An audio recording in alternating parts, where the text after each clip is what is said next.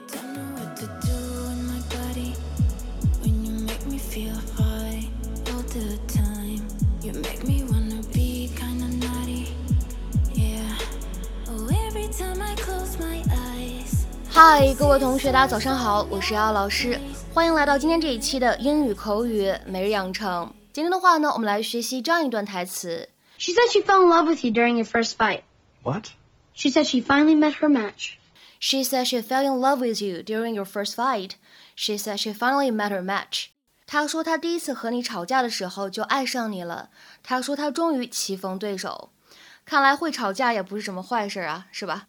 She said she fell in love with you during your first fight. She said she finally met her match. She said she fell in love with you during your first fight. She said she finally met her match. She said she fell in love with you during your first fight. She said she finally met her match. 这段话当中呢，发音技巧比较多，我们一起来看一下。首先，said 和 she 出现在一起呢，有一个不完全失去爆破，said she，said she。fell in 在这里呢，可以做一个连读，fell in，fell in Fell in love。first fight 出现在一起呢，有一个不完全失去爆破，我们呢应该读成是 first fight，first fight，first fight。然后呢，第二句话当中也是有一个 said 和 she 出现的一个不完全失去爆破，said she，said she。而末尾位置的 met her 出现在一起呢，会有一个击穿，就会读成 matter，matter。So I heard you had a rough time today. Yeah, well, Remember the days when we thought we'd live forever? don't you want to go play? When do I ever play? Kind of wrestling with this whole older man, younger woman thing. It's like Chloe and I grew up in different worlds. Today, I made a joke about the Wiggles. It went right over her head. I don't know what that is. It's an expression, and she didn't get it. Yeah, sometimes this age thing knocks you in the head. That what this is about? I always knew your mother might remarry after I'm gone. That never bothered me. I figured her husbands would be your dad, me, and some putz who could never live up to me. But what if I'm not the main guy? What if some other guy is? What if I'm the putz? When my mom and dad got divorced, do you have any idea how many guys chased after her? The phone didn't stop ringing. Men would stop her on the street. Guys would propose to her from moving cars.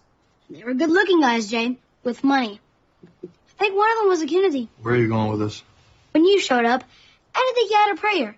You were so nervous and sweaty. I Felt sorry for you. I had to climb three flights of stairs. But of all people, my mom fell for you. I got a few moves. She said she fell in love with you during your first fight. What? She said she finally met her match. Hmm. So if you think she's just gonna replace you when you're gone, then you are the putz. Thanks, kid. I appreciate that. Thought you liked me when I first showed up. Please, for the first month, I didn't even bother to learn your name. 在今天节目当中呢，首先我们先来看一下这样一句话，也是呢出现在了视频当中。 But of all people, my mom fell for you.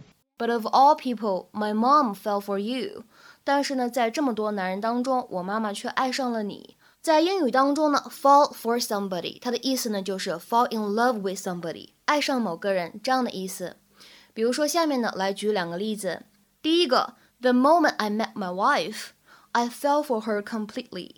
见到我妻子的第一面，我就倾心于她了，我就爱上她了。The moment I met my wife, I fell for her completely。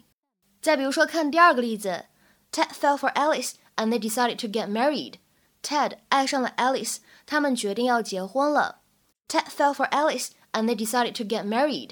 下面呢，我们来说一下今天节目当中重点学习的一个短语，叫做 meet someone's match，棋逢对手、旗鼓相当这样的含义。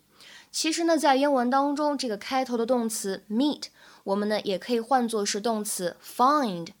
而这个短语的末尾呢，我们也可以加上 in somebody，所以呢，我们可以说 meet someone's match in somebody，或者呢 find someone's match in somebody，都是棋逢对手、旗鼓相当的意思。我们呢来看一下这样一个动词短语，它的英文解释 Meet somebody who is equal to or even better than you in strength, skill or intelligence。下面呢，来举一些例子。第一个，He thought he could beat anyone at chess, but he's met his match in Peter。 他原以为在国际象棋这一方面自己已经无人能敌，但他遇到了 Peter 这个劲敌。He thought he could beat anyone at chess, but he's met his match in Peter。再比如说，看倒数第二个例句，I have finally met my match in power and intellect。我终于找到了在力量和头脑上都可以和我匹敌的对手。I have finally met my match in power and intellect。那么再比如说，看最后一个例子。Realizing he had met his match, he surrendered.